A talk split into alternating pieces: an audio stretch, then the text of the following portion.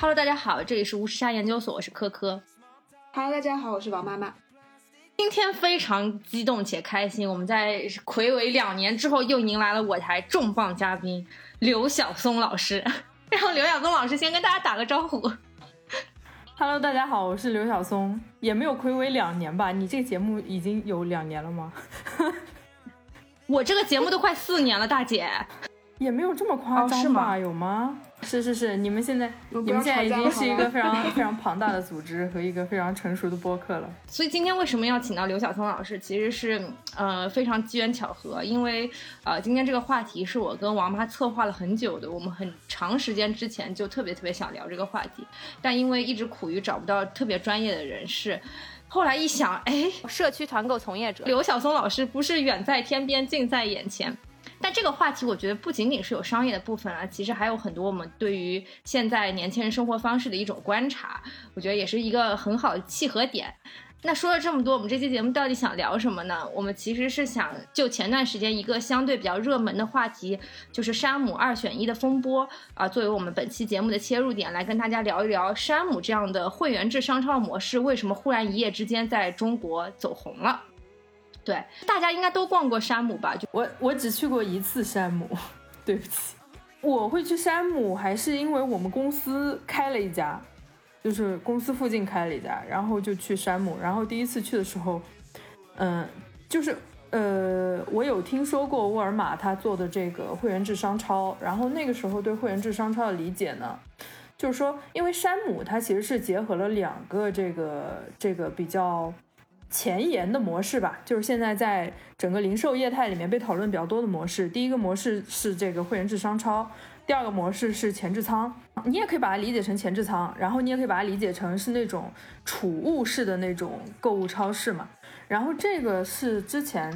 因为在做零售这一块，所以可能会关注到一些业态。然后后来山姆就在我们公司附近开了一家之后，我就去过一次。但我去了之后呢，我确实觉得说里面的东西是对于一个都市白领来说，确实是有一定的吸引力了。但对我来说呢，就是嗯它痛点在哪儿呢？就是它的东西都太量贩了。就是那个时候，因为现在其实就是我们在看，现在山姆比较红的其实是他网红的那些小零食，对吧？什么麻薯啊，然后什么呃小蛋糕之类的瑞士卷，啊，还有烧鸡。但是呢，但是我我们那个公司附近的那家其实是没有，我不知道是因为那个时间没有，就是那个时候那几年还没有，还是说只是那家门店没有。反正就是说我那个时候去山姆看到的都是那种箱装的饮料，然后箱装的零食，嗯然后那种很大包规的，就是很大袋的那种什么呃山药脆片之类的那种东西。然后我当时就买了一箱气泡水，就是一箱，然后我把它扛回了公司，就是对对对我来说体验确实是不太好，因为呃就是。像他现在的定位，如果是定位在白领这个阶层的话，其实白领也就是在上下班的路上可能会去逛一逛。他如果卖的都是这种量贩货的话，其实是很难把它带回家的，除非是有车。但是你说像北上广这种地方，就是也不说北上吧，北京、上海这种地方，就是你一个白领有车又怎么样？你照样堵在路上，而且停车费又很贵，所以很多白领都不会选择自己开车出行，对吧？所以山姆会员店它应该是在中国也有做一些适配本土的这个模式的创新，比如说它有这个线上店和这个到家的配送功能。我觉得其实大刚刚那个刘晓松老师其实讲到了山姆的几个比较这个显著的一个特性吧，就是一个是它在一般在城市的郊区，然后你可能需要借助一些交通工具才能够抵达。对于普通的一般的像我们这种没有车的年轻人，其实是很难就是有比较便利的方式去到的。另外的话，就是它的这个。呃，它的这个货物的本身的包装和分量都是非常大的。如果你是一个呃，就是你可能自己生活，或者就是跟男朋友一起生活的话，确实对于两个人来说，这个分量还是有点大的。其次就是，嗯、我当时去到山姆的时候，有一个非常大的感受，就是我是周末去的嘛，然后会发现山姆为什么这么多人，而且每个人的篮子里面都非常非常多的东西，这些东西真的价格不菲。我想说，大家是觉得不要钱吗？为什么每个人都买了这么多？当然，我觉得这个也也有可能就是看到有些人会说啊，我好不容易去一趟这么远，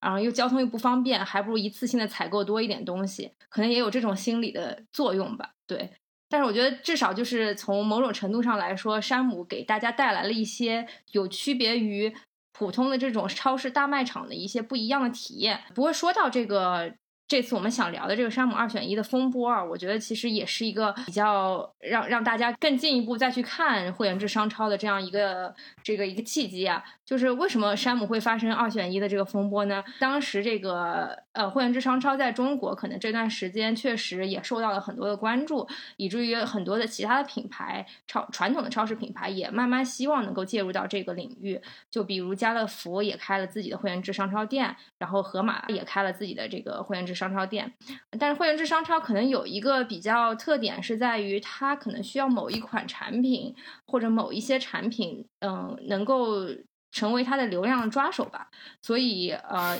以至于当一一些产品，我还想象居然在在播客里也能听到这种互联网链 接的互联网黑化那一期，以至于在就是有一些产有一些商品。在家乐福和盒马上线的时候呢，被山姆的这个巡场的人员看到了啊，他就向这个供应商要求说，当然这是这个家乐福的一面之词啊，他会他说山姆的这个呃这个这个巡场的人员会要求呃家乐福的这个供应商去把这个产品下架，而这个供应商呢也去跟家乐福交涉了，但是家乐福就坚决说我不会下架这个产品，因为。你跟山姆并没有签所谓的独家供应的这个协议嘛？为了不失去山姆的这样一个大的客户订单，这个供应商干了一件什么事情呢？他就派自己的员工去家乐福去买这个产品，然后买完之后再呃送回，就是送回到自己的供应商仓库。也就是说，等于说自己去买，然后钱回流到自己这里，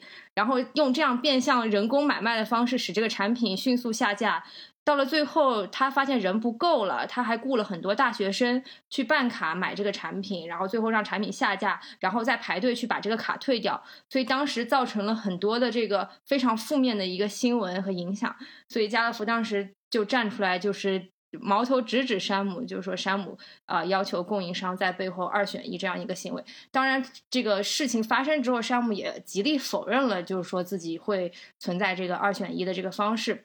但其实这个是比较值得探讨的一件事情，所以刘老师，你觉得这件事情，如果从行业从业者的角度上来看的话，这个事情应该怎么解读呢？呃，咱们就就就先来讨论说它到底有没有二选一这事情，因为你从你站在这个家乐福发的这个这个这个声明、这个道歉信的这个基础上呢。你没有办法判断说到底存不存在二选一的现象，因为业内也有一种观点，说是这有可能是供应商的自发行为，因为家乐福对它的供应商，因为在这个行业里面，家家乐福作为一个后进者，它可能会存在。我没有去做过线下市场调研啊，所以说我并不对我以下的猜测负任何的责任，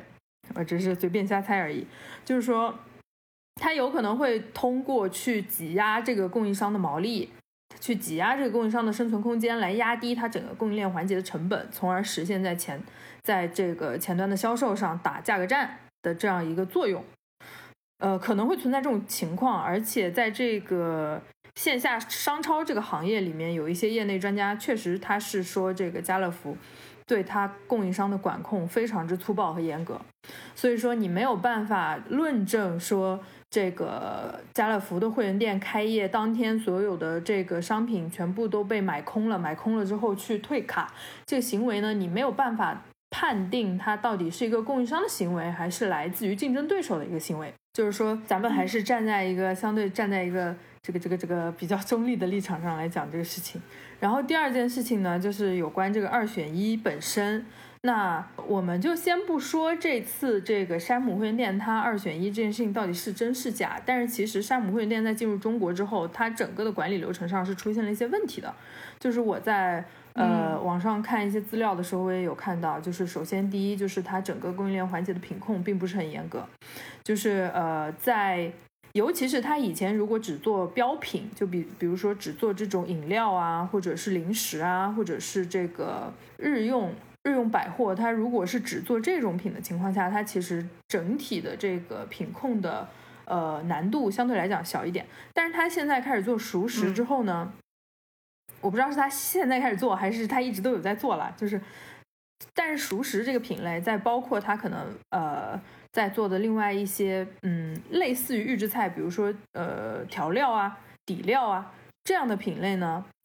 呃食物类它可能相对来讲这个品控的难度会高一些，但是呃那个山姆好像没有在这件事情上做得很好，这是第一点。第二点呢，就是它线上的那个商超被指杀熟，因为大数据杀熟现在也是国家政策，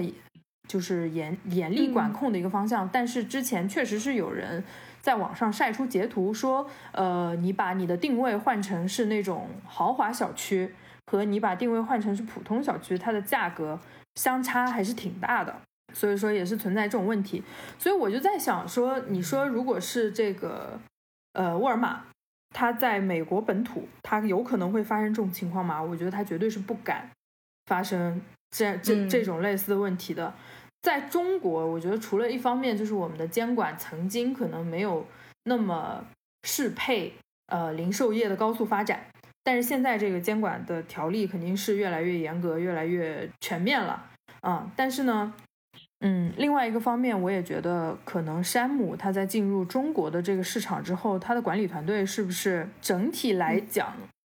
我们可以去研究一下。就是我也没有看过他管理团队到底是一个什么样的构成，但是我们可以去研究一下他管理团队管理风格是什么样的。因为不管是从大数据杀熟，还是从二选一，就是疑似二选一的这种情况下来看。管理团队会做出这样的决策都是非常冒进的，因为这个其实现在在互联网的角度来看，确实是风口浪尖的事情，是你绝对都不敢碰的。只要碰到二选一，但凡是涉嫌二选一的决策，通通不可以做。但是他到最后还是会把自己卷入这样风波，我就不知道他到底是对自己的这个呃 GR 团队有非常充分的信心呢，还是说 呃，还是说他本身就是一个。比较习惯于通过一些独特的方式，啊，来收获一些他自己的这个利益。我觉得山姆可能在过去的这个一两年当中，他还是比较有自信的这样一个作为一个会员制商超的领军的业态存在在中国市场上。因为大家都知道，它其实一九九六年的时候就进入了中国市场，在深圳有了第一家店，所以其实它之前那个位置还是比较牢固的。包括它的这些网红的产品啊，都已经在小红书上有被了。被广泛的讨论了，所以其实那段时间的收入利润还是非常可观的，啊，但是呢，就是呃，大家也都知道，就是说这种商业模式其实是还是比较容易被模仿的啊，包括你去炮制一个我们刚刚说到烤鸡啊，然后瑞士卷啊这些东西，爆款网红产品，其实相对来说还是比较容易的，所以现在越来越多的类似同质化的会员制商超出现的时候，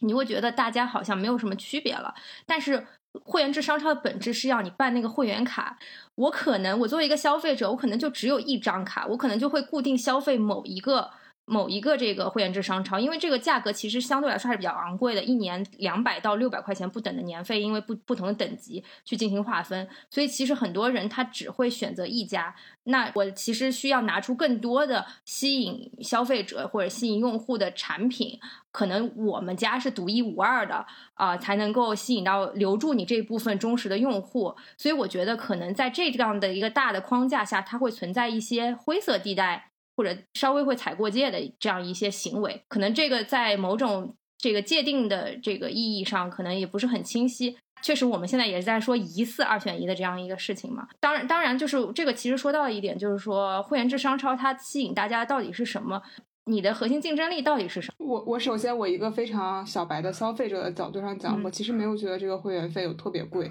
因为你现在其他的东西的会员费都很贵，就是你你你天呐，一个视频的不是 不是你一个视山姆，不是你真的我我是这么类比过视频。可是视频你天天看呀，山姆你不能天天去。我从来没有天天看过视频，我特别喜欢买会员的这种人。天呐，我刚好跟你相反，我是特别不喜欢买会员的人。而且而且，其实我们是，我们是一个小一个怎么，我们也哎，我们现在这个居住方式也不能叫组合家庭，它能叫什么呢？就是一个组组合社畜家庭。对，啊对对，就是三三个社畜在一起的时候，就是你就觉得这个钱是我们。就我一个会员是我们三个人在花，就让我更加不觉得他，就我更加觉得他摊平了。哦，原来我们的区别在于你有室友，而我没有。不不不，你有你有 有缘家庭，而我没有。哎，你这，我觉得这个是挺，因为这个事情确实是我们共同，就是这个是我们现在我们三个人的一个保留节目，就是当我们去京郊，然后发现这个时间还好。就是玩的时间比预期的短的时候，我们就考虑一下是不是可以补充一点东西。所以从王妈的这个经验里面，我有读到一些东西。合租大法好。对，就有些时候我们，因为我们现当代女性通常会觉得说，组成一个二人家庭会比自己独自生活会造成自己生活质量的下降啊？为什么？因为你如果是两个人一起生活的话，如果对方的收入没有你高，那毫无疑问你自己的生活水平会下降，对不对？然后第二就是，如果说你不组成、你不组建一个家庭，你可能自己没有那么那么高的这个买房的压力，或者是生育的压力，那你可能在这个整体的储蓄上就不会对自己有特别高的要求，对吧？你就可能更多的还是以自己活得爽为主。其实还是一个成本和收益的测算嘛。但是，但是从王妈的经验里面，我们可以看出来，如果说我们组成一个三人家庭，可能这种情况就会得到大大的缓解。很多问题得到了迎刃而解。那这么看来，年轻对于年轻人来讲，老友记式的生活，对，才是摊平生活成本 好办法。不仅可以分摊生活成本，而且可以丰富自己的精神世界。对，所所以其实刚刚讲到了一点，就很重要的，就是山姆像这种会员制商超，它到底是怎么赚钱的？它其实大家如果之前听过相关的这种。表述或多或少都有可能了解到，就是说这种会员制商超可能它的这个盈利的点，并不是在于它卖商品啊所收到的这一部分这个利润，而是在于它通过收取这个会员费啊，这个中间其实是能够去弥补它以便宜价格卖掉这个商品中间的这个亏损的，所以它其实赚钱的地方是在于它这个会员费。呃，有一个就是数据啊，就是根据那个 Cos Costco 的这个财报显示啊，然后它除去这个会员费的收入，它日常的呃营业利润只有百分之零点五不到。啊，百分之零点四八到百分之零点九六。二零一九年，它这个 Costco 的这个会员费收入占比总利润的百分之七十点二七，也就是说，其实大部分的利润都是来自于它这个会员费。这也是为什么山姆每次进去的时候都会严格的去查你到底有没有这个会员卡。如果没有会员卡的话，他就会把你拦在门外。因为对于这些超市来说，它其实卖的越多，呃，你不交会员费的话，它其实亏的越多。在这个业态进入到中国的时候，确实也因为会员费这种订阅制的。方式或者提前收取会员费的方式，导致了很多摩擦或者很多的不理解。你经常会在网上看到很多人都在说，为什么要收会员费？怎么会要收会员费？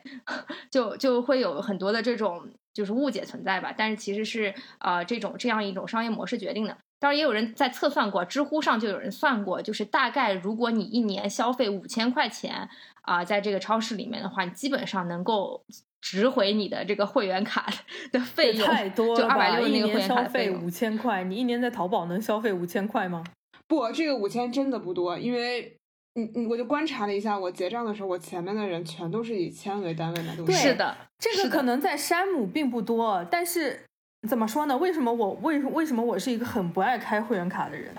因为我因为我一旦开了会员卡，我就觉得被他绑架了，就是啊，他会。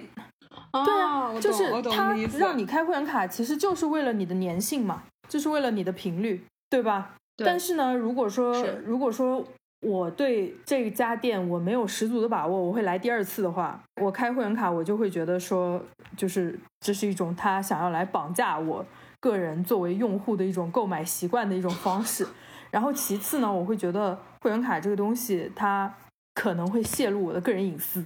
因为就是，嗯啊，这这个有可能，也不是说会泄露我的个人隐私，就是他在花钱买更多的用户信息，然后呢，他把我的这个用户信息，因为一般来说，我可能如果说我只是注册一个网站的话，我只需要用户名、密码或者是手机号。但是如果说我需要注册一个会员的话，他可能需要我提供我的出生年月日，甚至他有可能会收集我的兴趣爱好，然后呢，我就成为了一堆数据被存在他的会员的用户数据库里，然后呢，他就可以根据他这个数据库的整体特征去进行这个广告主的招商，让广告主在他这里定向的投广告投到我的页面上来。所以说，会员制这个东西，它对于它对于平台来讲，它其实就是说，它先把你绑在我这个平台。然后呢，它再通过你，你既然已经花了这个会员费了，你已经被绑在我的平平台了，那我后面就可以给你推制推送定制化的这种广告。你也拿我没有办法。嗯，刘老师这个互联网互联网从业人员的这个警惕感颇深啊，这这个对啊，所以大家收快递的时候一定要把自己的名字码掉。现在我我们办公室的人都说我接骚扰电话非常凶，因为有的人接骚扰电话会。会反骚扰回去，但是我会聊一下。对，但是我接到骚扰电话，我都会直截了当的问他你是从哪里拿到的我的号码。所以这句话已经 已经成为了我在办公室的一某一段时间的口头禅，就每天会接到三四个骚扰电话，都会这样回。然后我的同事就会拿这件事情来开玩笑，他们不会啊，他们就会说我们只是随机播出的号码。然后我就会坚持不懈的问你到底是在哪里拿到的我的号码，然后他就会，然后他就会把电话挂掉。这事情夸张到什么程度？就是说我之前因为要给办公室买礼品，所以我有在上网买一些价格比较高的东西。然后不久之后，我就在我的微信朋友圈里面刷到了保时捷的广告。你到底是通过哪种行为把我判定成了一个保时捷的用户？就真的很夸张。没关系，我我我这个我这个常年的我一个法拉利的。广告主投放对象，我说什么了？那我们两个是竞品。我，是不是因为我会员买多了？一定是因为你会员买多了。你 就是一个到处会员卡、到处开卡，就跟到处留情的渣男没有区别。就是你开完会员卡，你也不会再去第二次。对我最大的问题就是因为我并不会啊，觉得被卡支配了，因为我可能就会忘记这件事。是的，你想想看，你每年有多少钱就投入在这种浩如烟海的卡池里？对，嗯，对。但是我觉得有些东西真的很便宜。对啊，就像山姆会员卡，虽然说像王妈这样的人可能觉得这种两百六到这个六百八的这个价格区间对他来说并不贵，而且他还有人可以分担，然后一年可能消费五千，对对山姆的这个受众来说也很 OK。但是实际情况上，实际情况下就是在山姆进入中国推出它的会员制之后，我们的某宝上就出现了很多。这种会员卡租赁，我觉得山姆肯定也很猝不及防，他没有想过还有这种操作，所以他也没有说一张卡只能一个人进入之类的。山姆的商业模式在中国变成了一种共享经济，就是大家会在网上去发现有山姆的次卡，然后也会有相应而来的关于次卡使用体验的文章。这些这些文章，我跟王妈在录这期节目之前都 叹为观止，就是有些人他。他可能在网上买了一个次卡，然后商家呃就是淘宝上的店家会告诉他，给他一个 A P P 下载链接，然后这个 A P P 就是会跟仿造成跟山姆一样的 U I 设计，然后这个时候你也会有一张照片在上面，有一个二维码，它这个东西呢能够很轻易的骗过你入口的那个地方，但是每每到结账的时候就会出现巨大的社死。天呐！山姆现在要求说，这个 A P P 的这个会员码，它能够每六十秒刷新一次。所以呢，呃，一开始的时候，这个就砍掉了一批人。但是淘宝，你知道，魔高一尺，道高一丈，淘宝又推出了能够六十秒刷新一次的这个二维码。但是因为扫码的时候，还是会被火眼金睛的山姆收银员看出来说，你这个码上面的字不太对，或者你这个码上面的什么样的东西标志不太对。所以就是山姆的这个收银员其实也练就了一一个一套就是能够快速识别真假山姆会员卡的办法，但是这其实也依然敌不过很多人还是想要说通过这样的方式铤而走险去去省去这二百六十块钱的会员卡，因为在网上如果直接购买的话，它其实分呃。高风险地区和中风险地区，就是有一些查山姆会员卡特别严的地方，它的那个单次购买价格会更贵一些。基本上一般的单次价格在十二块钱左右，所以你算下来的话，我一个月去一次大概在一百五十块钱左右，还是比二百六十块钱要便宜的。对于大家来说是一个好会算，算下来是一个相对真的为山姆花了很多的精力，而且这种盗版是，而且这种盗版的。盗版的开发商也真的投入太多成本了吧？居然还开发出一个单独 A P P 出来。A P P，但是我觉得就是大家这么渴望去用山姆啊，在这么会社死的情况下，就经常你会看到网上有什么大爷，就是已经混进去了，然后买了一堆东西，然后在结账的时候。没有卡，或者是卡有问题，然后那个大爷就焦急的询问前后的人要借卡，然后营业员还会阻止他说不可以借卡，我们这里不可以借卡哦，就是要求。所以很多人他他虽然在网上买了单次卡进去了之后，最后因为不得已又在。结账的时候又重新办了会员卡，所以也是一种非常奇葩的现象了。因为上面有你的照片，他在结账的时候要核对你的照片和你本人。有就网上经常还有那种就是丈夫去上厕所，然后妻子拿着丈夫的账号，然后营业员不给他结账。不是，那也就是说，山姆会员他其实还收集了你的人脸信息。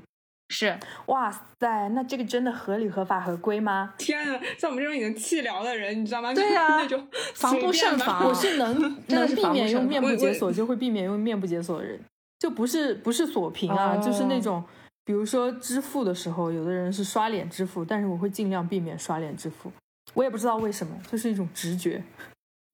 女人的直觉。不过说到这么多，就是我们刚刚讲到说，很多人无所不用其极，想要去山姆逛一逛。那山姆到底吸引我们的是什么呢？我我其实觉得，就是对于我来讲，它是划算的，因为。呃，这个是我们，因为首先我们我们就是习惯偶尔租车出去玩，嗯嗯，然后然后这个相当于是你今天这个租车之行的一个天头，就你倒是不至于说专门为了去山姆，然后 对对对，然后就是我还很难理解，就是类似于你在山姆也会看到你多年前在宜家见到的那种网红摆拍，会专门去拍照，对摆拍这种让我更加的觉得匪夷所思，是就是。嗯，为什么现在所有东西都一定要就是？而且它其实，包括刚才也说，会在我我有点质疑啊，就比方说，大家会在呃小红书或者什么地方搜到很多攻略啊，这种。就像我们之前录林娜贝尔那期的时候，我就觉得这些东西，呃，一时间走红的东西，总让我难免觉得有一点警惕感。嗯嗯，我我我会想，它真的是一个呃自然而然的网红吗？好奇怪哦。对对对，然后。呃，就是他这个红让我也觉得很奇怪。嗯嗯嗯，我觉得山姆最近几年才火，完全是因为他的竞队进入中国了。我感觉他之前的步子没有迈的那么大，就是他相信他的模式在中国是可以成功的，但是他没有那么着急。第一是因为整体沃尔玛在中国的营收情况是不错的，就是前几年在线上的商超没有受到疫情的冲击和各种新的这种零售业态冒出来挤压它生存空间的情况下。沃尔玛的发展和营收在中国应该都是发展的比较好的，所以它没有必要通过山姆的大范围扩张来作为它的第二增长曲线。但是，嗯但是近几年就是它自己同行业的这种会员制商超的也在大范围进入中国，在包括像盒马呀、呃永辉啊，就这种确实也也在中国本土成长成了它的竞对。然后第二个就是确实是疫情的冲击导致它。因为沃尔玛在中国其实是在最近在大范围的撤店嘛，它是营收应该是遇到了一定增长瓶颈和困难，所以说这个时候就是山姆成为了它的怎么说呢，就是营收的一个希望吧，营收的一个抓手。其实我觉得在盒马起来那几年，它就可以大范围的铺开山姆了。因为那几年其实是证明了新零售的业态已经开始蓬勃生长了嘛。嗯嗯嗯。但我觉得是盒马其实也代表着一种现在的年轻的消费者对于更高品质产品的一种追求。就像盒马，它也会也会有一些呃新的这种消费方式，包括它这个在店里面就可以吃啊，或者是它有在买一些卖一些进口的产品。其实我觉得，呃，公众对于这部分高品质的产品的需求还是存在的，只是我们。苦于找不到一个比较好的品有品牌背书的这样一个载体去给我们提供这些东西，但山姆更正好是填补了这一群目前就是消费升级环境下的中产阶级的这部分需求。就像你在山姆其实会看到一些从国际进口过来的一些什么生鱼片呀，然后什么呃其他的这些零食啊，或者各式各样的你可能平时在其他超市买不到的，或者在网上网购买不到的东西。所以这一部分也是带活它线下这么多人愿意来线下采购的这样一个这样这样一个驱动驱动力吧。对，因为因为你会发现像。大的大型的商超，呃，甚至是这种呃，包括这种就是社区团购类的这种东西，它其实更多的商品，呃，它打的并不是一个商品的独特性，而它打的可能是包括社区团购是及时性啊，然后线下商超可能是你你当时当期的这个采购的这个满足你的需求。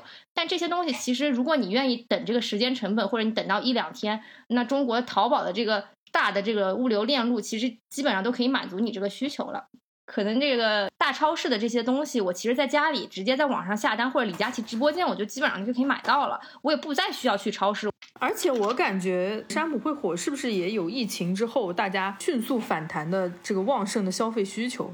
对，或者就是它是不是也变相的成为了一种可能疫情期间没有办法出去游玩，然后呃，它成了大家周末一种消遣的一种方式。就我经常周末的时候去逛山姆，我发现那个停车场根本没有车车位可以停，就是怎么这么大的停车场都找不到车位，还需要人肉占位，非常尴尬。你就想说，是有多少人在消费？之前逛到那个万寿十月的最畅销的那本书，叫《工作、消费主义和新穷人》。它中间有一个基础的论点，就是类似于现在从一个生产者的社会转化成了一个消费者的社会。就是我们原先啊，就是通过你自己能生产什么，呃，你的这个能力配比，然后来去划分你在社会中的位置或者是角色。然后现在慢慢过渡，是靠你消费了什么来决定。你在这个社会的过渡，嗯，所以这么看来的话，就是这个锅应该是从小松这儿甩到了科科这边。现在就是流量指挥棒的逻辑啊，就是流量在 哪里，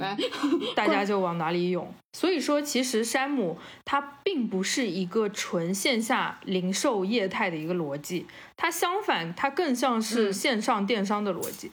因为线上电商它除了卖货之外，它现在其实，尤其是在像拼多多这样的电商起来了之后，当然，某宝、淘宝它本身就是具备这样的特性，就是它自己的营收其实是来来源于流量生意，它不是在卖货，它是在卖流量、卖坑位。对，这就像这就像那个山姆会员店，它其实赚的也不是卖货的钱，它赚的是会员卡的钱，所以它其实最关注的指标是会员的续卡率和会会员的活跃度嘛。对我之前还看到一个是山姆的人说，还是是反正是某个这种会员制商超的大佬讲说，他之前进了一批货，那一批货的成本价可能是二十七，二十七一件，然后他卖价就卖二十八，在中间赚一块钱。然后后来呢，进了第二批货之后呢，成本价就是可能是因为市场的波动，或者是因为整体供应链成本的优化，它的进价谈到了二十一。然后有的人就是让他继续把定价定在二十八，这样他就可以获得更高的毛利。但是他不要，他就是定在了二十二，就是他永远都只在卖货上，他永远都只赚那么一点。但是他要把会员，他要通过这种超高的性价比，把会员留在他的渠道里，然后让会员去为他支付这个会员费，以及通过他对这个会员呃全年消费的这样一个预期，去测算出他全年的营收。所以这个其实就要求你的消费者可能一定程度上对你这个产品的性价比有一个比较清晰的认识，但是对于我这种。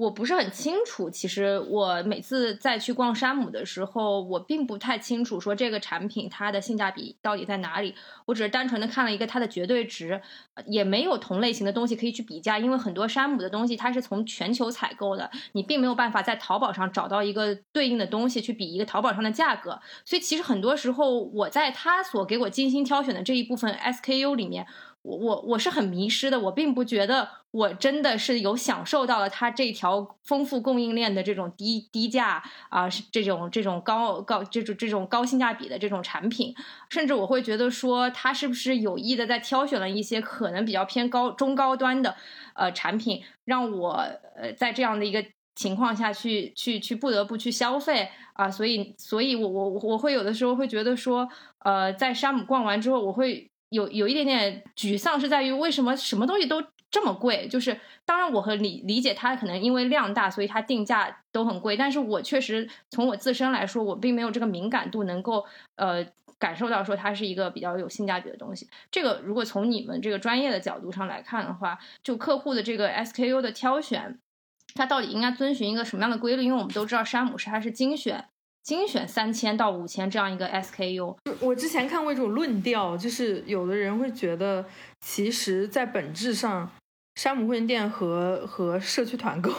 它的业务有很多类似的地方，甚至可以把它看成是一个高端版的社区团购。首先，他们他们的整个商品逻辑是一样的，就是他们走的都是大爆品逻辑，他们都是只有相对比较少的 S SKU，但是呢，它这一些 SKU。的产出，它是就是说一件商品，它是要求它有强产出的，然后它会通过去扩大它的整个的用户量级，然后首先第一用户量级会给它带来整体的开卡上面的营收，而且呢用户量级的上升可以让它可以更精准的预测它的供应链和需求，有了更精准的预测之后，以及就是嗯量级变大。预测变精准之后，他就有更多的筹码去跟供应商谈判，然后供应商就也乐得因此压低它供应链成本，因为它可以可以有稳定的渠道去让它生产出来的这批货一定可以卖掉，就是获得了一种稳定性。是，所以他会把它损耗的那些成本全部都去掉，然后让它的整个的这个呃整体环节价格更低。对，而且再加上它本身卖的都是大件儿嘛，其实它单件它就可以，它就可以带来很高的这个 GMV，而且与此同时，它这种到店购的形式也不需要给它带来额外的配送成本，所以说它整体在物流链路上它也是比较稳定的，包括它在物流这个层面也不会产生非常大的成本，所以说它其实要它整个这个链路上面的成本项就是它的店铺租金。对吧？除了商品之外，其实也就是店铺租金和它日常的这些运营成本。对，店铺租金也不高，因为它基本上都开在偏远地区。对，所以说它其实是已经得到了整个链路上面的成本优化。你要是说山姆它主打的是什么？它虽然瞄准的是相对来说收入是中高层级的群体，但是其实它还是靠它的性价比在吸引它的用户。虽然科科不比价，但是不会所有的用户都不。都不比价，而且绝大多数的用户肯定都会在心里面算一下，我这个东西买完之后是不是更划算了？嗯，但是我深切的刚才有一个感受，就是从南京到北京买的不如卖的精。什么？你这还说着贯口，我还在认真听了一下。我要去退退会员了。我可能很可能很难找到如何取消会员的入口。哎，但但我想分享一个事情，就是今年我又续卡了。但是为什么我续卡呢？我是因为在 山姆发现了一个东西很好吃，就是他自己腌的那个小羊排，那个是我在其他的店里面没有都没有看到过的，所以我就为了这一件商品续了卡。刘老师，你说这算不算爆款逻辑？算，但是这算不算垄断？这也算垄断。如果说他去。跟供应商说，你这个货只能供到我店里，你不能供给别人，那这个就是二选一，嗯，这就是垄断。所以说，按理来说，你是不应该看到某某独家、某某独家的这种商品形式的。但如果你说这个羊羊排是他自己腌的，那就嗯，anyway，就是他比较牛逼了。不予置评，但这个其实说到了一点，就是山姆确实它能够呃每期每一季度或者是隔一段时间就有一个新品推出，这也是为什么经常会有人在小红书上刷到，就说这一季山姆又出了什么新的产品啊。我觉得这种迭代或者这种不断的曝光，其实又在促使大家一次又一次进入到超市里面去。就我有的时候经常会在小红书上刷到一个什么。就是那种去山姆购完一堆东西，然后回来测评山姆新品的人，就是那种时候，你就会经常被刺激到，然后你又想说，哎，是不是很久没有去了？那就再去一次，因为永远不能厌倦才是消费者的生活准则。对，其实你自己回过头来想一想，很多的东西你没有必要去啊山姆去买。其实很多的有些东西，比方说呃盒马呀，或者是一些社区团购店，它都有一些替代品，但可能你就是被某一种。网络营销的氛围环境所感染，或者是山姆他真的在背后的分拣系统，呃质质量品控方面这方面他做的会比较好，以至于你拿到的手上的这一这个东西，它看上去样子很可爱，或者是。它看上去就是高级，就是会让你有一种就是想要购买的这种冲动。因为之前看那个有一个博主去山姆当了一天小时工打工的时候，他当时是在那个后后仓对去做那个早上凌晨四五点钟起来去做产品的那个分选和和分拣。他们光一个蓝莓就有就有不同的那个标尺卡，然后一定要把那个蓝莓的每一个大小都就是检测出来是卡在那个那个他们要的那个。标尺当中，他们才能能让这批货过，所以其实背后也印证的就是说，大家为什么愿意去山姆山姆消费？其实，呃，就是在有能力有能力消费的这个前提下，大家对于高品质的产品的追求啊，然后山姆又是一个相对来说呃比较好的品牌的认证和背书，所以大家是一种信任感的存在。就是你你要要是没有他们，你也不知道。你也不觉得你自己有这个愿望，也不知道自己有这个欲望。对你，你也不在乎苹果到底好不好看。但怎么会有人想要去山姆买蓝莓呢？我不理解。因为 A 级果到处都有啊！你在大城市，你基本上随便去线下的小摊，它基本上卖的也都是 A 级果。就是中高级的中国。不，你你真的是为了蓝莓，为了蓝莓去山姆吗？你应该是为了别的东西顺手买了蓝莓吧？也是你你这王妈这话，你是为了小羊排顺手买的蓝莓吧？是是，对吧？对，所以说在这一套体系里面，羊排就是引流品，那蓝莓它可能是一款高毛利。但但我必须要澄清一点，就是我是很冷静的那批人。我跟我男朋友一直有一个观点，就是我一直教育我男朋友的一个观点，就是但凡在外面买得到的东西，咱就绝对不在山姆买，咱就在山姆买山姆 only 的东西。就比方说，刚刚说那些水果什么的，但凡能在外面买到，这个观点我女朋友也有，是吧？但是就是这个也可以聊到一个话题，就是关于 SKU 的选择，也可以问一问刘老师，就是现在年轻人其实他对于 SKU 的这个敏感度，或者对于苹果它来自哪个产地啊，然后它是什么品种的苹果，这个敏感度其实是不是没有这么大的区分了？那作为这个供应商或者作为这个店家来说的话，你咱们在选择这个品类的时候，更多是基于一个怎么样的考虑呢？我觉得，哎，怎么说呢？就是现在不都说年轻的一代是在为兴趣消费吗？就是他们可能对新奇特商品的需求，就是你可能在在一些直播间看到的那些商品，包括一些网红品，然后包括一些这种呃潮流单品，他们可能对这个东西的需求和了解程度会远远高于我们日常，可能我们上一辈人他们会去关注的那些民生用品。嗯。嗯，每天吃的东西，就像我现在问你们，你们知道新疆阿克苏苹果、甘肃花牛苹果和这个烟台的红富士苹果之间的区别是什么吗？产地不一样，知道还有别的吗？好像烟台的最便宜，我也不知道，是不是？但是我知道苹果有很多品种。对啊，就是说年轻人他不懂这些东西，他不懂，他不懂这些，他不懂这些细节性的区别的话，他就只会为品牌消费。就它，所以说就是品牌，所以品牌溢价是一个层面嘛。就是我觉得这个山姆，他把自己的品牌做出来之后，他把品牌打造成一个年轻人喜欢的一个新奇品牌，或者是一个潮流品牌。他这样一方面呢，是可以给他的东西添加这个品牌溢价；，另外一方面呢，也是说打造出这种品牌性比较强的这种。科科刚刚说的，他只会买这个。呃，山姆 only 的品，就是可能也就是打造一个引流的效果。然后我在想说，就是刚刚说到苹果那个事情，就是我经常因为不太清楚到底要买哪一个品种的苹果，我都会买最便宜的苹果。然后，但是那些那些苹果其实就是吃上去真的不好吃，就一点都不甜。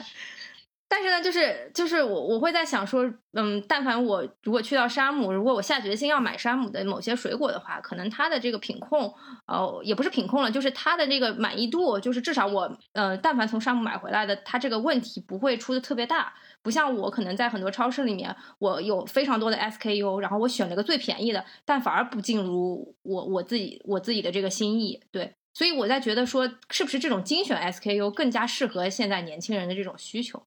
就是你，你你就给我挑好了吧，你就告诉我品质好的是怎么样的，你就给我设一个价格，你不要告诉我有好几个品种。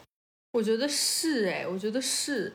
我觉得以后的整个消费形态可能更多的会趋向于爆品驱动，而不是嗯把各种把所有东西都摆在你面前让你挑选。这其实跟直播电商又是一样的逻辑了，直播电商就是精选爆品，嗯，对吧？每一个品都推爆，你不可能说一个人的直播间里什么东西都有，对吧？我觉得还是还是因为，一方面是因为就是年轻人在为兴趣买单，另外一方面也也可能是因为我们这一代人太太忙了，就是啊，就是我们没有那么多的精力去 挑选，就是我们比较，而且我们比较习惯别人已经帮我们挑好了的这种服务，它其实是商品服务组合的一种性质嘛，它里面已经带有了某一些前置的服务在里面，对吧？会有人帮你挑选好，然后这些人他挑选的逻辑，他可能也是参考了。比如说，在这个社交平台上面的关键词啊，或者是这个竞品平台上有什么东西卖的好啊，或者是在已有的一些很多长尾商品堆起来的这种商超形式里面，它就可以充分的观测到最近有哪些卖的爆的品和哪一些上升的品。而且沃尔玛在中国确实已经证明了这种大商超的模式已经逐渐行不通了。对，现在都有猫超和京东超市了。你要挑什么？你完全可以线上，又不用你自己去拿。对，比如说，比如说你你你想要去逛山姆，对吧？然后你打开小红书，你看一看最近大家在山姆上都在买什么商品，或者说甚至你都不想去逛山姆，你就是想看看最近大家都在买什么。然后你打开小红书一搜，你发现最近大家都在山姆里面做了哪些测评，分别喜欢的东西是 A、B、C，这个也是别人在帮你挑选的一个过程。就是不仅仅是商品需要商山山姆来帮你筛选，其实你接收到的信息也是这些 KOL 帮你筛选的，而 KOL 背后它可能山姆又有一定的这种广告资助的行为，所以说其实是山姆从头到尾在引导着你的决策。对，但羊排是我自己发现的。对，但是你可以把，但是你把这个发现录到你的播客里。这样有可能你播客的听众就会受你的引导去山姆买东西，所以你在这里需要向大家澄清，我买羊你没有恰山姆的饭，好吗？但但其实我刚刚也在想一个事情，我们一直在说大的超市在中国可能慢慢没落了，包括我们看到沃尔玛关店啊，然后就是家乐福之类的，可能一些就退出中部分退出中国市场啊，就是这种此起彼伏的这种大的业态的倒下。但是你会发现，这个会员制商超这个这种作为线下的模式又再一次崛起了。其实我依稀的记得，一九年的时候，Costco 要进中国的时候，很多人都还在质疑说，电商这么发达的中国这个这个环境，怎么还会有线下超市的这个存在呢？但我觉得好像事实在进一步的打脸，但不知道这个东西具体能够维持多久。但但我觉得，刚刚我们除了我们刚刚讨论的这么多原因外，可能还有一个。呃，就是我们之前想要探讨的更加深层次的原因，呃，这个山姆的这个业态的兴起，其实是不是跟中产阶级的某种生活方式的改变，或者是跟中产阶级的某种心理，其实是可以挂上钩的。是的，我们如果把中国的消费者按照城市的县级分为一二三线的消费者和四五六线的消费者的话，那四五六线的消费者，其实，在电商非常蓬勃发展，今天他依然还是没有办法享受到非常优质的服务。因为有一些地方现在还是物流覆盖不到的地方，或者是物流覆盖的很慢，而他们本地的商品可挑选的品类又非常少，所以他就只能通过线上购物，他线下也没有东西，他基础设施不够，所以这样就催生了拼多多这样的电商平台，以及这个社区团购这样的这样的这个买菜形式。嗯，而一二三线的消费者，他可能现在。呃，已经比较习惯这种线上消费的形式，再加上现代人他可能都比较寂寞，都有一些当代都市人的这种，对吧？疾病，然后再加上新的一代的出生，新的一代他其实就是出生在互联网的浪潮之下，他对网购这种东西已经司空见惯了，所以说对现在对于网购非常习惯，但是在线下的整体的生活感觉已经不如以前那么丰富的。情况之下，大家反而又在寻找一种在自己附近可以出门去买到的这样一种购物的环境。这个对我们来说其实不是一个已有的东西，它更像是一个新的东西。就像是我最近听到山姆，其实并不是从我行业内的人嘴里听到的这种零售的这种发展形态，而是我身边很多的朋友他们开始去山姆购物了，他们会觉得这是一个很新奇的东西。然后他们会跟我分享说，他们周末会开车去山姆买点东西回来。对他们来说，这可能是一种娱乐方式，而不仅仅是消费本身了。家庭团建，对，所以讲讲讲来讲去，就是你们这些现代人的都市病啊。然后你们就永远在追求一些新鲜的东西，讲来讲去就是这些啊，就是那种我们又需要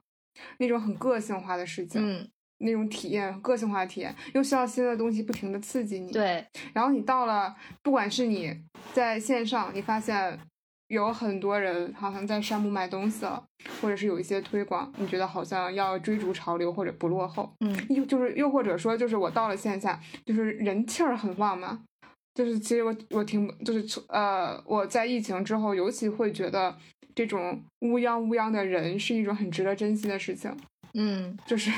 是一种好像我们有共同购物的一个体验，这个过程。所以就是这个，就这种多多方，就是各种方面，让我觉得好像，哎，好像山姆满足了我一些需求。嗯嗯，就是它，它是这种好像心理层面上，或者是体验层面上。同时呢，其实我们又是我们这个群体又是非常脆弱的。对，你的所有智力、钱其实很难遗传。智，假如你还有下一代的话，就你遗传。对吧？就是这个 智力的蓝莓不错。那你的你的很多，你是没有什么东西。好冷，然后除了除了幽默可能遗传之外，可能其他的都不一定能遗传。然后你你本身你可能呃搞倒这个家庭，又是一个就就比方说很在疫情之前那个疫情之前关于有一篇关于流感的文章，就是你你你岳父得了流感，然后很快你这个家庭快速的就好像在。十几天之内就被掏空，然后包括疫情之后，其实很多事情、很多行业受到很大冲击，就整体上就是一个很脆弱的人群。嗯，对。所以今天的主题就是建立一个三人制家庭是多么有必要的一件事情，就是它抗压能力也会强很多，就是还对冲风险是吗？Call back。哇，这还可以啊！哎呀，不得了，可以可以。嗯，这真的可以对冲吗？因为三个人就有三个人的。不同面向的不满足也是。那你们觉得在现在的这种互联网的环境下，大家是变得更趋同了，还是变得更有差异了？我一直都觉得会让，比方说更两极的人的数量减少，然后大家，比方就从智力的角度上讲，我觉得那种特别高或者特别低的这种两端可能会降低，但是纺锤形中间那个地方会变胖。您正在收听的是无时差研究所。无时差研究所三周年周边持续发售中，产品详情和购买链接请见本期播客的详情页，欢迎大家多多支持。啊，我我有时候会觉得说，就是包括我看网上一些关于山姆写的文章，可能一定程度上山姆的这种消费方式，呃，对应了中产的某种心理需求吧。就是其实它是一个相对来说比较有门槛的消费方式。首先它是有会员会员卡的，其次它的这个产品并不便宜，很多时候并不便宜。但你会发现，就是就是看上去是一个很 decent 的中产形象，但却经常会有一些新闻爆出来，什么为了抢烤鸡大打出手，就这这种在山姆的非常奇葩的途径，就是就是这个就像王王妈说，就是形成了一种好像表面上要要要显得自己特别的往上向上够一个呃更更加消费升级的一个生活，但向下可能又。底色，或者是骨子里又又又对于某些东西又很在意，或者又很节省，就我觉得是不是山姆也是一个 比较典型的一个中产阶级的意象？应该也就是我们富裕的时间还不够长吧？就是我们对这种呃物质的充盈，嗯，其实完全是这一代人事情。可能我们父辈还是经历过不充盈的时间。对，就是对这个完全是我们这一代人才有的。这种物质充盈的感觉，应该是好像我们这一代人才可能比较理所应当接受的事情。说白了，我们又是，但是，但是其实好像在现在的生活里面，又有非常多的不确定性。嗯嗯，就是我们好像又在一个虚假的呃坦然里面。对，嗯，对，对，或或者就是对于这种物质缺乏或者不安全感，还是存在于大家心里的。就相当于就是为什么。大家会排队去买那个呃牛肉卷，或者是大家会排队去买烤鸡，就很多东西其实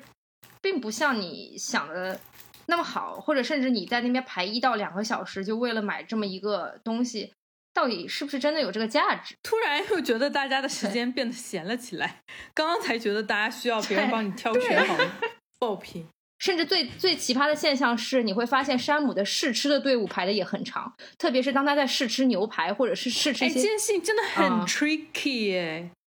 对不对？对，就是说我们懒得花时间去超市里面挑我们可能真正适合的东西，但是我们却为了花，我们却愿意花时间去去去排队去购买一种生活方式，可能这个就变成了一种体验。对，就是他不再认为这是，对吧？他他认为 你排队有什么？他认为这是一种活动，就跟我玩密室逃脱和剧本杀一样，它也是一种历练。刚刚我们其实也聊到，就是山姆可能更多的就是针对于中产阶级以上的这一群消费群体嘛，所以呃。这这部分消费群体可能他的这个经济购买能力也都比较强，然后并且他的忠诚度也是有有有在的，所以山姆培育了这一批这个群体。当然，这个这个其实可以说到说山姆这个业态当时在美国出现的时候，其实也是同样是针对这样一部分群体。但是有一个数据就就表明说，就是在美国的话，这个会员费差不多是在七百八十美元左右。啊，而美美国一个中产阶级家庭或者他的这个平均收入大概是在七千美金一个月。啊，所以其实一个月四十五美金的呃会员费对比它七千美元一个月的这个收入来说，其实是很小的一部分。这也是为什么美国很多中产阶级他非常习惯于去购买山姆的产品或者购购买会员制超市的产品，但是。当这个业态它转移到中国的时候，你会发现可能会有一些些矛盾和冲突的地方，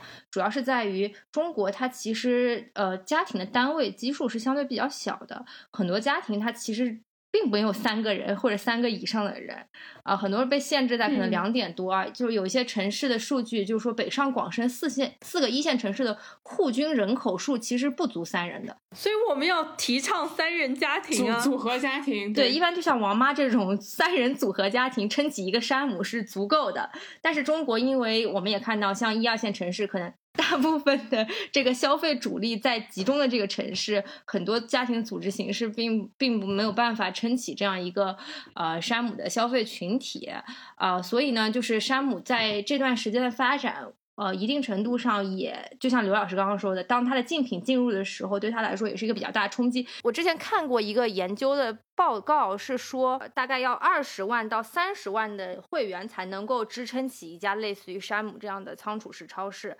但是呢，你看中国这种所谓的这个一线城市啊，是这个或者是这个高收入消费的这个中产阶级群体，基本上都分布在呃三线以上的这个城市，呃，大概是十几个这样的城市左右，呃，新中产的人群大概是两个亿左右，所以保守测算下来的话，大概全中国只能够支撑起五十个会员制商超，啊，那这么对我今天也看到这个数据了。对，所以所以其实当很就像我说的，就是我一旦办了这家的卡，我肯定不会去办另外一家卡。你这个也存在在我消费体系当中的二选一嘛？就是 我我肯定也是，就是可能确定了一家之后，就会就会只用这一家的，在这一年当中。但是因为其他的业态的出现，或者其他的这种类似的商业模式出现，也会让你去转变。就比方说北京这边新开了那个福迪。就北四环那边新开的那个福迪，虽然它整个规模可能比山姆要小很多，但是因为它的商品跟山姆有一些主打的产品，比方说烤鸡啊，然后瑞士卷啊，这些都有比较大的同质化，所以我感觉福迪的这个消费客群，呃，每天也是很爆满的。所以一定程度上来说，当这么多人啊都涌入会员制商超这个市场的时候，其实是会造成。非常大内卷的，我我对这个商业模式到底还能持续多久，其实还是抱有一定的疑虑吧。唉，所以说就是说，为什么在这片国土上，所有的商业玩家都想要搞垄断？是太累，别卷了，别卷了，求求别卷了。我觉得到底是为什么呢？是因为，嗯，还是还是因为行业寒冬了，所以说大家都在纷纷的寻找出路，而且是需要能够营收的出路。所以说，但凡一个赛道验证了它的可行性，就会大资本就会批量的涌入。啊，人家兴盛优选刚把模式跑通，验证这个模式是是一个可盈利的模式，然后咵咵资本全上来了，到最后大家都在亏。嗯，但是但是好在会员制商超还是有些门槛的吧？首先你得有供应链成熟的供应链，然后其次你你还得就真的是有比较大的资金储备量，才能够在全球范围内去去买这种货嘛。所以还没有卷到谁谁谁谁都可以做的这样一个这样一个地步吧。我觉得下一步确实是需要在这个消费行业里面来响应国家号召，进行一些高精尖技术的改革。因为山姆正是因为拥有了这个烤羊排的技术，所以留住了科科这样的用户。所以说，当这个不允许补贴，现在国家政策不允许补贴，然后又不允许二选一的范围，呃。又不允许二选一的这样一个环境下，消费行业想要做到垄断，那几乎已经是不可能的事情了。所以说，如果说一个品牌想要建立自己的竞争力，它只能通过一些独创性的技术壁垒来完成，对不对？所以说，以后我们可能会在山姆看到高分子料理之类的东西。呃，我看到山姆已经在卖人造肉的汉堡了，但是应该中国会有人爱吃人造肉吗？我觉得有一个发力的点，可能可能是在那个预制菜上。啊，预制菜最近的风口也很大，但我根本不懂为什么。对吧起？但山姆的那个预制菜的丰盛程度是更夸张了，它是那种三到四人家庭的那种预制菜，比方说铁锅炖大鹅，然后部队火锅这种。天，就是那种精致又懒散。对，就是我理解的预制菜，盒马不是已经在卖了吗？就是那种你放到家里就可以煮开就可以吃的椰子鸡。什么牛腩，对，类似这种。这么说来，我们觉得，我觉得我们真的非常需要山姆。首先，它能够制造出来人为的那种不满足感，促进这个社会不停的运转。其次，还能抚慰中产阶级脆弱的内心。就是不管怎么样，我算了这笔账了，其实可能也没算过山姆，但是我至少感觉我努力过了。对对对 对，就是可能没准算过一点儿，但可能就基本上打个势均力敌吧。然后好似我又比别人好像潮了一些，我我在一个高高大大的需要会员才能进的场合里面买了东西，周围还有好多人陪我一起排队。我觉得这个排队的感觉可能并不是享受排队这个过程，是说大家都喜欢的东西应该没有错吧？嗯，大家都喜欢的东西我也要追一追。你看，又完成了心理上的大保健，是，就心消费心理上的大保健也满足了。你自身爱算计，就是想算计、想占便宜的这个动机也满足了，然后这个对这个社会的运转，他也帮着帮着转了，下了一盘的好棋。但你刚刚说一个事情，我觉得非常呃非常可爱的一点是在于，你经常在山姆逛的时候，你会发现有些人一直盯着你车里有什么东西在看。对啊，你知道吗？这不是一样的吗？就是大家找寻一个心理上的认同吗。对。就是看看人家，哎，人家买了这么多，哎，有没有什么我没有买的？哎，看一看人家买的什么东西比较好，就这就跟你娃上了啥课，给我娃也报一个，哎，对对没什么区别。对，这就是可能这种，嗯，有点钱又没有有钱到可以随便下胡花，嗯，也没有有钱到可以传很多代。的人难免会有的一些心理状态吧。哎呀，好好拧巴，好拧巴的一个阶层哦。整体的会员制商超的这个在中国的发展，其实是有背后的这个一些心理动因在的，就是大家的消费方式，消费方式逐渐从为商品付费变成了为生活方式付费，甚至是为这种这种共同的兴趣爱好付费。我觉得这期讨论还是挺有意义的。至少，呃，就是我觉得从商，不管是从商业逻辑上，还是从这个中产阶级的消费习惯上，我觉得我们都做了比较深的探讨，还是非常感谢刘老师来参加五十茶研究所的啊。然后希望以后再有机会，刘老师再来聊一些其他的东西，也期盼刘老师早日回京啊。最后奉劝大家，奉劝大家不要去风口，真的太卷了，天天都在加班，真的受不了。就不是风口吧，不要去消费行业好了。啊，是是。不要去互联网，嗯，不要工作，对吧？不要工作，嗯，听见裸辞那期吧。好，那这期节目到这里了，谢谢大家，谢谢刘老师，谢谢科科，谢谢王妈，拜拜。talk